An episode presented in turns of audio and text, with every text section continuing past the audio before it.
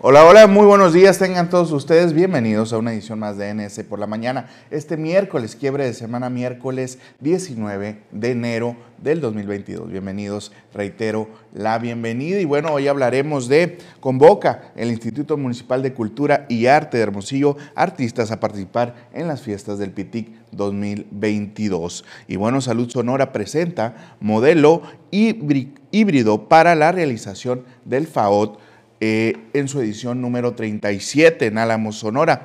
Construcción de planta fotovoltaica traerá beneficios para el Estado, aseguró el gobernador Alfonso Durazo Montaño en su conferencia matutina del día de ayer. Y bueno, implementará la SEC y el DIF Sonora, programa de desayunos escolares en escuelas de nivel básico. Además, el INE respalda, respalda, avala la revocación de mandato con la aprobación del 100% de la totalidad de las firmas requeridas para llevar este ejercicio democrático. Y bueno, además vamos a tener finanzas y tecnología, tendencias en redes sociales y en los deportes con el Martín Guzmán. Comenzamos.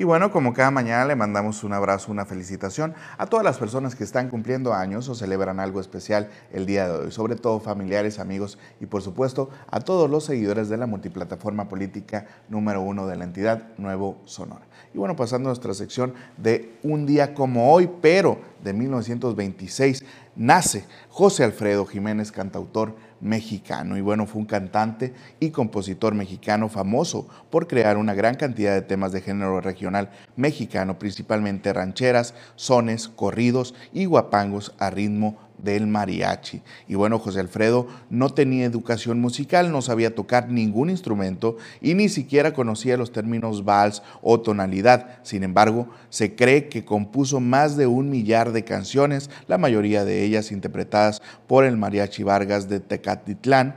Tiene arreglos también del maestro Rubén Fuentes, al que José Alfredo simplemente le silbaba la melodía y él la cristalizaba y hacía muchos éxitos, por ejemplo, más por poner un ejemplo, digo, bueno, ¿para qué, ¿para qué entramos en esa, en esa discusión? Son muchísimos los éxitos de José Alfredo Jiménez, El Rey, por ejemplo, Caminos eh, de Guanajuato, ¿cuáles otras?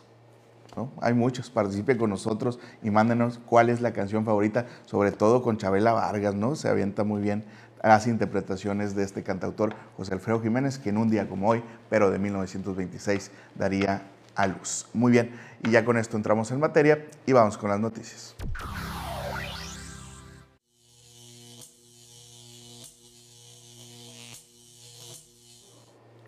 Y bueno, entrando a la información, el Instituto Municipal de Cultura y Arte de Hermosillo convoca a artistas a participar en las fiestas del PITIC 2022. La información completa con Meli Mesa.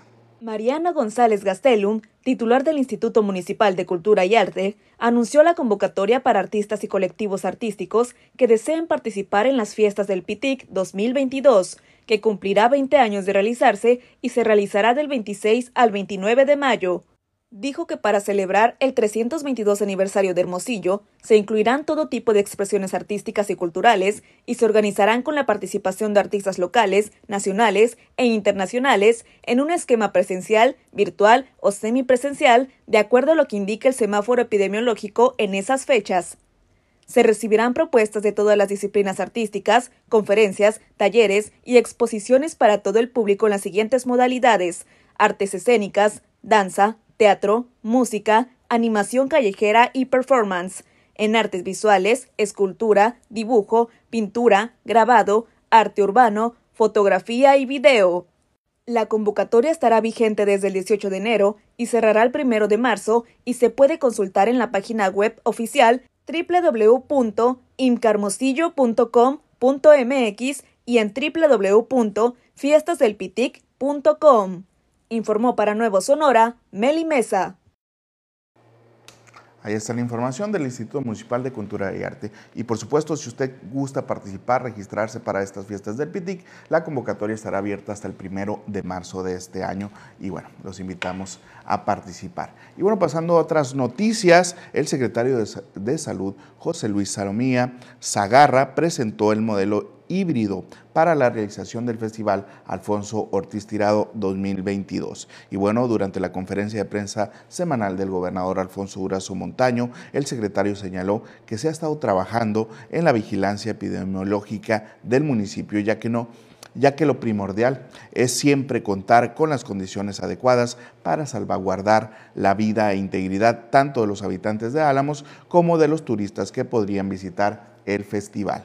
Y bueno, otra de las medidas que se implementará en el caso de módulo presencial, agregó el secretario Alomía Zagarra, es la implementación y reforzamiento de las medidas sanitarias, tales como el uso de adecuado de cubrebocas, filtros sanitarios, sana distancia, desinfectación de manos, entre otros. Y bueno, en esta modalidad se suspendería cualquier actividad congregacional por la vía pública, tales como las callejoneadas y la feria de artesanías. También se suspendería la venta de alcohol en la vía pública y se restringiría el consumo del mismo en las calles de Álamos. Y bueno, el secretario de Salud señaló que el monitoreo diario del riesgo sanitario en Álamos está activo, pues en caso de que se presente una elevación significativa de los casos de COVID-19, la recomendación sería la postergación del evento. Sin embargo, hasta el momento se mantiene estable o baja también el tema de los contagios por COVID-19 en Álamos, en semáforo verde, por así decirlo, está activo todavía. Muy bien, ya con esto vamos a un pequeño corte comercial y regresamos con finanzas y tecnología. Regresamos a NS por la mañana y bueno, como cada mañana me acompaña David Omar Guirado, quien nos trae las finanzas y tecnología. Buenos días, David. Buenos días, Alan. Bienvenido, bienvenido. Y bueno, comenzando como siempre, ¿cómo está, cómo amaneció la relación del dólar con el peso? El peso mexicano eh, inició operaciones el día de hoy con una ligera ganancia, pero eh, igual y no es una variación considerable la expectativa, bueno, o los mercados están a la expectativa todavía de la reunión de la Reserva Federal de los Estados Unidos que se llevará a cabo en la próxima semana, el 26 de miércoles creo que cae. Sí. Y, y, pues ahí se fijarán las pautas pues de, de, lo que vendría siendo la nueva, un nuevo ajuste en la tasa de interés. Es muy probable que, que, veamos ahí ese, ese incremento. Y por lo pronto pues el tipo de cambio se ubica, si me puede hacer el favor Luis de pasarlo a pantalla. Bueno. Eh, a ti te queda más, más en corto. bueno, eh, me, tapa ahí la cámara, pero bueno, lo decimos aquí en, pantalla. o si nos puede mover el, el, gráfico. Más arribita. Son... Bueno, 19,67 eh, la, la, compra y la venta a 20,34 centavos. Ahí está, pues sigue ahí bajito de, de los, de 20, los 20 pesos. Sí, la barrera psicológica de los 20 pesos. Muy bien, pues a finales de mes estaremos viendo probablemente una una variación en esta relación, pero bueno, por el momento hay que esperar. Y bueno, ahora sí, ¿qué nos preparaste el día de hoy? Bueno, eh, el día de hoy pues tenemos la noticia de que Lyft llegará a México y, pues es una, una, se podría decir la competencia directa de Uber y Didi y se apunta a ser una opción más de transporte, pues hasta ahorita la empresa esta opera solamente en Estados Unidos y Canadá, en un mercado que, que se espera o en miras de expandirse hasta más de 28% de aquí a tres años. Eh, sigue siendo todavía una, una tajada pues, muy importante del pastel de la logística pues, local, de, pues, ya de, los municipios. Y, pues precisamente este mes, este mes de enero, eh, abrieron o bueno, anunciaron el lanzamiento de una oficina en Latinoamérica, así como 25 vacantes distintas entre ingenierías pues, de, de, desarrollo web, de mantenimiento de aplicaciones, entre otras cosas, lo, que, lo que nos hace pues anticipar de que van a entrar, van a entrar pues de lleno con su infraestructura, con su eh, pues centro eh, eh, tecnológico, entre otras cosas. Y, pues esta historia de Lyft empieza en 2007, a la par casi de, Uber y, de Didi. Y, empezaron solamente en 24 ubicaciones, entre ellas Nueva York y, las ciudades más importantes de Estados Unidos. Ahora pues ya están expandidas en todo el mundo y son una de las empresas eh, pues, que ahorita están en un proceso muy importante de, renovación o de actualización en la que pues, ya cada vez sus transportistas o trabajadores pues, están exigiendo eh, suelo parejo o más bien pues condiciones laborales óptimas o, simplemente pues condiciones laborales las mínimas para, para ser reconocidos como, como trabajadores y tener su seguro, tener pues sus prestaciones.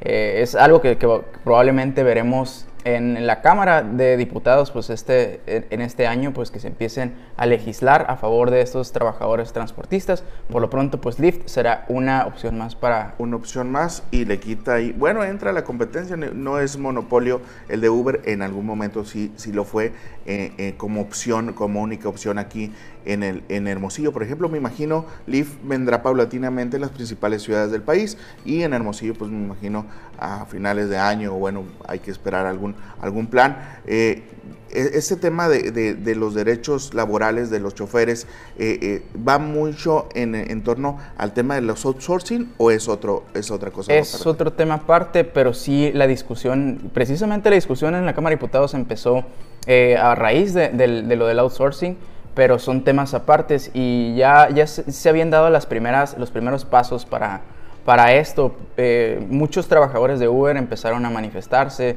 de Didi, inclusive en, lugares como la Unión Europea, y podríamos tomar ese ejemplo, hubo manifestaciones, hubo paros laborales completamente, y, y allá sí les hicieron valer sus, sus derechos, de algún modo pues eh, se sentaron las bases para que, que fueran reconocidos como trabajadores como tal y tener inclusive estipulado cuánto sería lo mínimo que, podrían ganar independientemente de los viajes que hagan. Aquí en México muy probablemente veremos eso ese año, todavía nos falta mucho, nos falta mucho camino, mucho eh, pues informarnos, conocimiento, para, para por fin brindarles a estos transportistas pues mejores condiciones laborales. Recordemos que ahora durante la pandemia fueron estos trabajadores los que, los que sacaron la casta eh, llevando los distintos artículos de farmacia, de, las compras, alimentos, sí, a los hogares.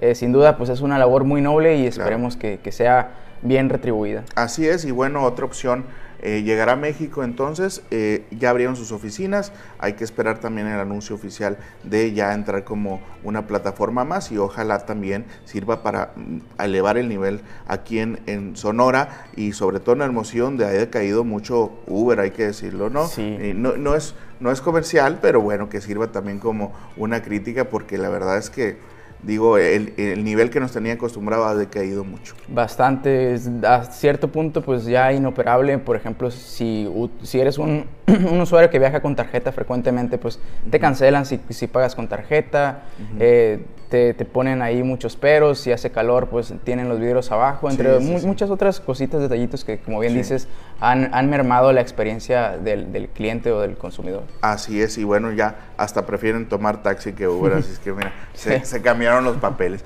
Muy bien, eh, ¿con qué cerramos David? Bueno, el precio de los combustibles los tenemos en promedio en el estado, eh, la gasolina magna se encuentra en 20,31, la premium en 22,44 y el diésel en 22,15, precio promedio en todo el estado. Muy bien, muchas gracias David, nos vemos el día de mañana. Nosotros continuamos con más noticias.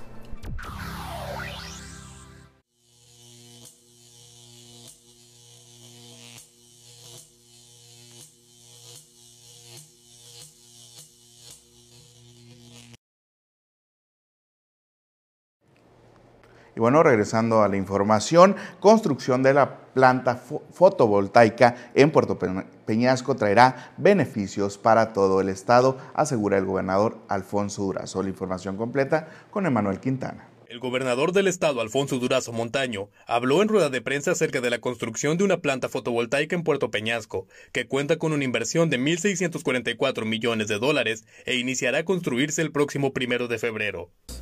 Recordarles a ustedes que en el cierre de la campaña presidencial del candidato López Obrador, el 2012, en la Plaza Subeldía, ahí se comprometió a convertir a Sonora en el estado piloto para el desarrollo de su plan de generación de energías limpias. Han pasado nueve años, eh, 10 años y ya ahora en la presidencia de la República empieza a cumplir. Eh, y así como tenemos este proyecto, iremos presentando el resto de los proyectos que ha aprobado para el Estado el presidente con este nivel de precisión. Acompañado por Guillermo Arismendi Gamboa, coordinador nacional de distribución en Comisión Federal de Electricidad, expuso que esta planta será la más grande de Latinoamérica y la séptima a nivel mundial. Además que se tiene previsto que permita garantizar el abasto de energía eléctrica por 20 años, dar paso a generar energía limpia y ser un suministro alterno en caso de emergencias, sin dejar de lado el impulso económico que otorgará al Estado, además de la generación de 3.300 empleos directos e indirectos. Será la planta más grande de toda Latinoamérica y la séptima a nivel mundial. Impulsará obviamente el crecimiento económico de los sectores industrial, comercial y de servicios y nos permitirá garantizar el abasto de energía eléctrica por los próximos 20, 30 años. En otros temas, se mencionó que este miércoles se llevará a cabo una rueda de prensa con la presencia del Contralor Guillermo Noriega, en donde se hablará del nombramiento de la exgobernadora Claudia Pavlovich Arellano como cónsul de México en Barcelona. Aún así, el gobernador adelantó que a pesar del nombramiento, las investigaciones por caso de corrupción seguirán su curso. Para finalizar, se actualizó la información en cuanto a la realización del Festival Alfonso Ortiz Tirado, en donde se comunicó que de avanzar con los contagios por COVID-19 se harán modificaciones en su organización, como la reducción de los aforos al 50%, la suspensión de las callejonadas, la reprogramación de la feria de artesanías y la suspensión de la venta de alcohol en vía pública. Informó para Nuevo Sonora Emanuel Quintana. Ahí está la información del mandatario estatal. El día de hoy también estará dando conferencia de prensa el Contralor Memo Noriega, en compañía también del gobernador, para abundar más del tema sobre el, pues el nombramiento, el inminente nombramiento a la exgobernadora de Sonora, Claudia Pavlovich, como cónsul del gobierno mexicano en Barcelona y bueno, le traeremos por supuesto toda la información. Pasando a otras noticias, para favorecer la comunidad estudiantil en materia de seguridad alimenticia, el secretario de Educación y Cultura, Aarón Grajeda Bustamante, firmó un convenio de colaboración con la directora general del DIF Sonora, Lorenia Valle San Pedro, para implementar el programa Desayunos Escolares en las escuelas de nivel básico. Y bueno, el funcionario estatal anunció y destacó la labor del Sistema para el Desarrollo Integral de la Familia en el Estado de Sonora, DIF Sonora, para la atención de las necesidades primordiales de las familias sonorenses y subrayó la importancia del desayuno en el proceso de enseñanza y aprendizaje. Y bueno, Grajeda Bustamante indicó que se trata de un programa noble de gran conciencia social que permitirá a los niños y niñas en situación de vulnerabilidad acceder a un importante beneficio para potencializar sus posibilidades de desarrollo integral. Añadió que el gobierno de Sonora está comprometido con las políticas de bienestar social implementadas por el gobierno de México para contribuir a un estado nutricional adecuado en los menores es un apoyo significativo al desarrollo comunitario de la población mediante el impulso de estrategias organizadas y con participación activa de las autoridades educativas y escolares. Por su parte, Lorenia Valle San Pedro manifestó que el personal del DIF Sonora trabaja con la firme compromiso de que nadie se quede atrás ni que nadie se quede fuera de los diferentes programas de apoyo social. La funcionaria estatal resaltó el trabajo coordinado con la SEC con el objetivo de coordinar esfuerzos para brindar atención integral a las y los alumnos de nivel básico de la entidad. Ahí está la información. Nosotros vamos a un pequeño corte comercial y regresamos con más noticias.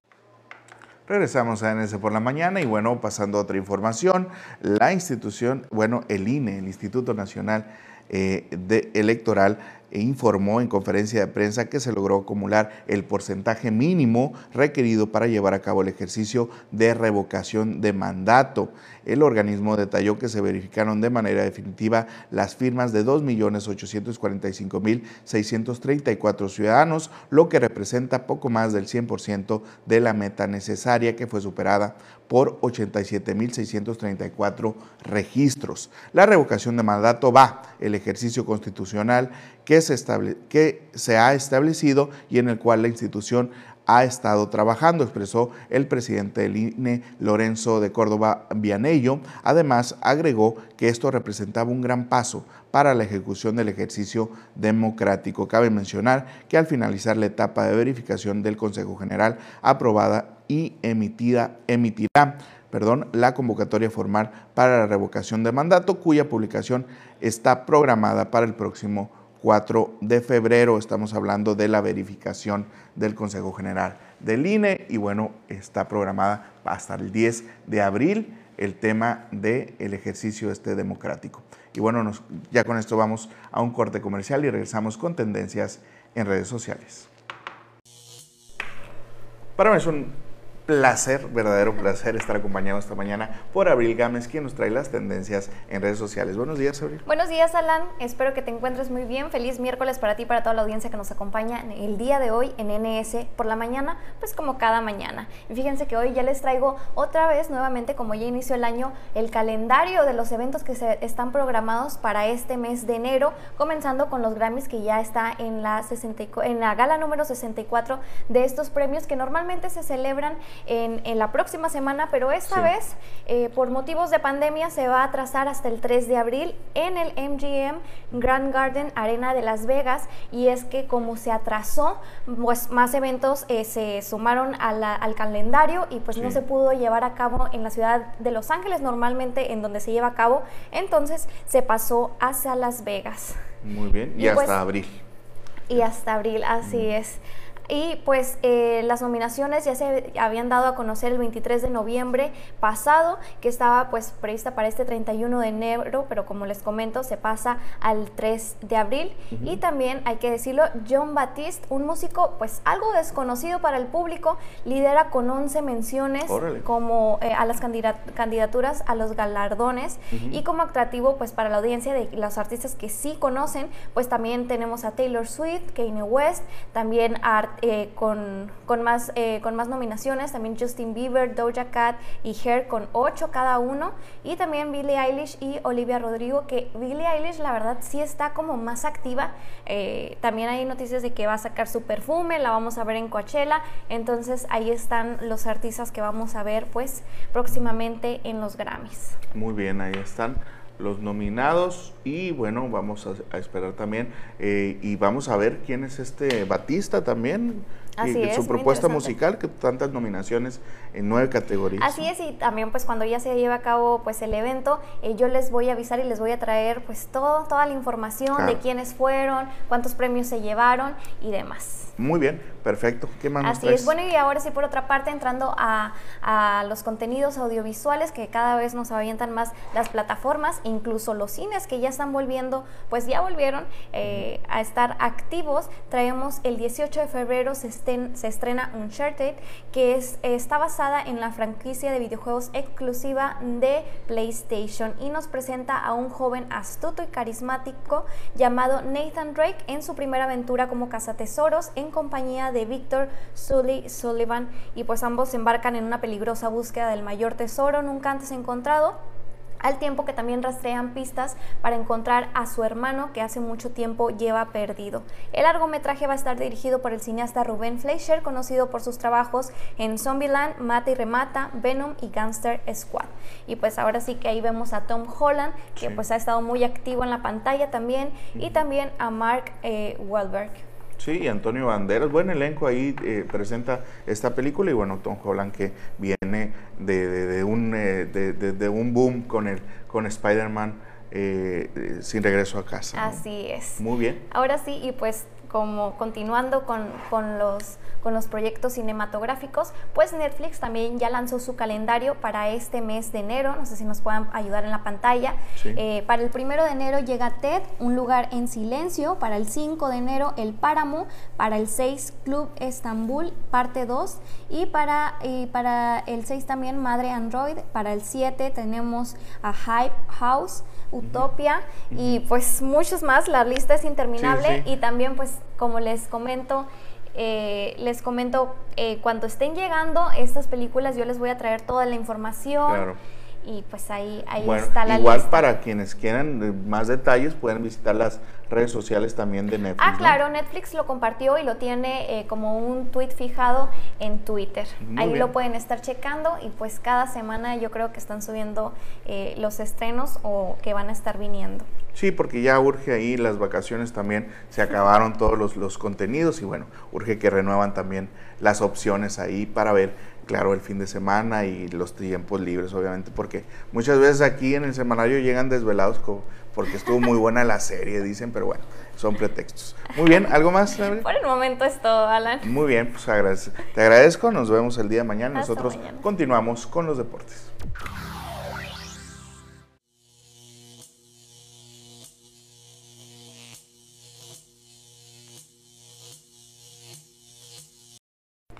En los deportes, con el Martín Guzmán. Buenos días, Luis. Buenos días, Alan. ¿Qué ¿Cómo tal? andamos? Muy bien, muy bien. Aquí Qué estamos. bueno. ¿Qué nos preparaste el día de hoy, Luis? Pues bueno, Alan, continúa la gran, la gran final de la Liga Mexicana del Pacífico. Tenemos pendiente ver cómo fueron los resultados del juego 3 y juego 4, ya cambiando de sede. Se fueron de Jalisco a Culiacán para continuar la serie final. ¿Y qué pasó? El día 3, el día juego 3 que se llevó a cabo el día lunes, el equipo de Tomateros pues explotó, explotó la ofensiva del equipo eh, de Culiacán, venciendo 7 a 3 al equipo de Charros de Jalisco. Y el día de ayer se llevó a cabo el cuarto juego de esta serie. Y adivina qué, Alan. Se empató. Se empató la serie 2 a 2. Está actualmente la serie final de la Liga Mexicana del Pacífico. 3 a 2 ganó el equipo de Charros. Con esta victoria fuerzan el sexto juego eh, y obviamente obligan a regresar la serie allá a Jalisco para definitivamente el día, el día viernes o el día sábado. Pues ya eh, tener campeón de la Liga Mexicana del Pacífico y representante en la Serie del Caribe de parte de México. Muy bien, en Jalisco entonces se definirá el, el- el campeonato de la Liga Mexicana del Pacífico y bueno, eh, yo me iría hasta el juego 7 como se están poniendo las cosas. Yo también pienso que se va a venir el juego 7. Hoy se juega el, el quinto juego, perdón, de la serie. Todavía están jugando en la capital sinaloense y en Culiacán, pero ya el viernes forzosamente tendrán que irse a jugar a Jalisco. Yo creo que queda campeón el que gane, el que se lleve la ventaja de aquí de, de Culiacán. Muy bien, pues ahí está, vamos a estar pendientes entonces al juego de hoy, el resultado para eh, pues ya irnos a Jalisco, bueno, ir y que se vayan a Jalisco a definir este campeonato que sin duda pues está todo sobre la mesa para que Culiacán se lleve el tricampeonato y repetir la hazaña que tuvieron en algún momento los Yaquis de Ciudad Obregón. Así es, sería el segundo tricampeonato en este siglo, bueno, y creo que en la historia de la Liga Mexicana del Pacífico. Vamos a ver, eh, Charros puede arruinarle esa fiesta, porque cierran de local, tienen la ventaja de cerrar de local. Así es, muy bien, aunque dicen que la plaza de, de Jalisco no es, digamos, pesa, no no. pesa, pero bueno, vamos a esperar ahí que eh, siga volando la pelota y que sean muy ofensivos, porque Vamos los primeros juegos muy, muy defensivos, ¿no? Muy defensivos, muy parejos entre ambos equipos. Solamente creo, que- creo que el único que ha sido una diferencia más amplia que de una sola carrera ha sido el, Claro. el- el juego 3.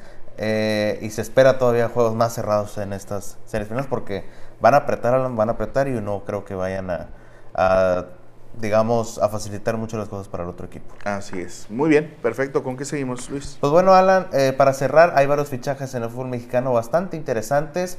Y, eh, y es que Marco Fabián, no sé si te acuerdas del gran Claro, sí, sí, sí. jugador eh, mexicano, pues eh, llega al equipo de Mazatlán, llega a, allá también, así curiosamente hablando de, de- de allá de Sinaloa, llega al Sí. equipo sinaloense. ¿Y qué pas y cómo ha sido la trayectoria de Marco Fabián en los últimos años? Recordemos que tuvo un paso por Juárez que ni pena ni gloria, no jugó, tampoco no jugó bien, tampoco es que tam- también pasó desapercibido. Sí. Antes de Juárez llegó, estaba en el Philadelphia Union de la MLS y antes fue su paso por Europa en el Eintracht Frankfurt de Alemania, donde compartió equipo con Carlos Salcedo y obviamente se le recuerda por su paso en las Chivas y en Cruz Azul aquí en México. Es medallista olímpico, doble, do- doble mundialista en 2014 y 2018. Después de 2018 pues ya fue borrado prácticamente de la selección nacional, pero llega Marco Fabián al equipo de Mazatlán. Vamos a ver cómo le va en el equipo en, en el equipo morado, pues no,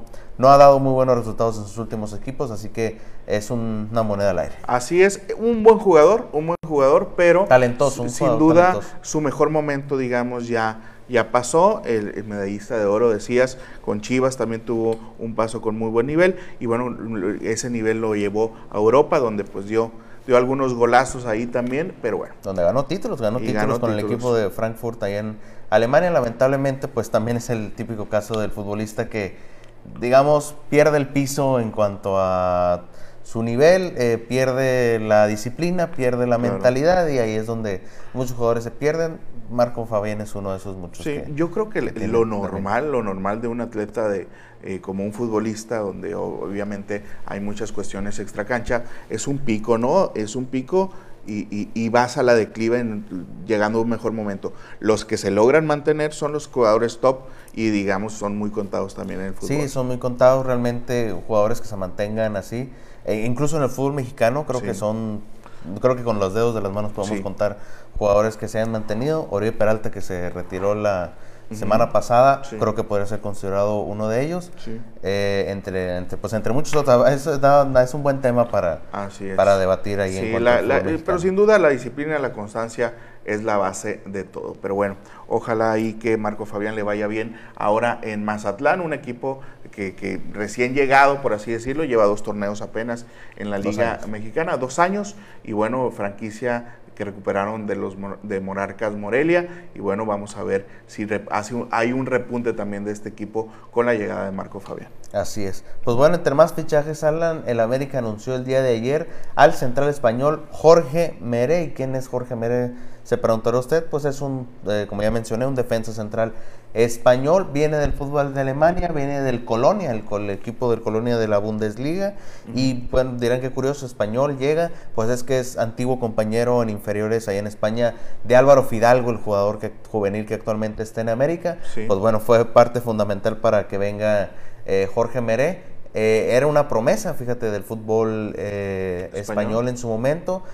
Pues ahora está en México, no, eso no le quita el talento que pueda tener como defensor, así que pues vamos a ver cómo le va a la América, que sin duda alguna una posición que le urge al equipo americanista encontrar eh, un recambio es en la defensa. Ya se fue Aguilera del equipo de América, está en Atlas y bueno, ahora con la llegada de Jorge Mere vamos a ver cómo se desempeña la defensa americanista. Muy bien, eh, ¿más, ¿más fichajes? Sí, claro que sí, Alan. Eh, llega a Tigres el defensa central Igor Lichnowsky, no sé si recordarás a este jugador, tuvo su paso por Necaxa y después tuvo su paso por Cruz Azul, donde estuvo en la época de Pedro Caixinha en el equipo Azul, el equipo de la Noria, donde perdió esa final contra América en el 2018 y después tuvo su paso en el viejo continente y ahora regresa repatriado a México, a Tigres. ¿Por qué llega a Tigres? Porque Carlos Salcedo se va del equipo felino y va al Toronto del MLS. Órale, no, pues buscando ya, digamos, cuando se van a Estados Unidos, pues aparte del futuro. Claro, estabilidad y todo. Digo, aunque en Tigres, digo, es el equipo con mejor nómina en el fútbol mexicano, pero bueno, ya Estados Unidos es, es ganar en dólares, para empezar. Ya, es ganar en dólares, ya es otro estilo de vida, un estilo de vida a lo mejor para muchos un poco más tranquilo que, que aquí en México, pero como mencionas, pues viene de la nómina más alta de todo el fútbol mexicano mexicano, ahora a una también una de las nóminas más altas de la MLS. Muy bien. en Canadá. Y bueno, todavía tiene mucho nivel, obviamente tiene sus, sus altibajos, pero bueno, ojalá no, no, no, no pierda nivel. Es buen defensa, no es constante, esa es la constante. Te decía, la constancia es la base, pero bueno, ¿Con qué cerramos? Eh, sería todo. La... Muy bien, muchas gracias Luis Martín y con los deportes y bueno, nos vemos el día mañana y bueno, también agradecemos al staff de No por hacer posible esta transmisión, por supuesto a nuestro director Feliciano Guirado y sobre todo a usted que nos estuvo acompañando. Hasta la próxima.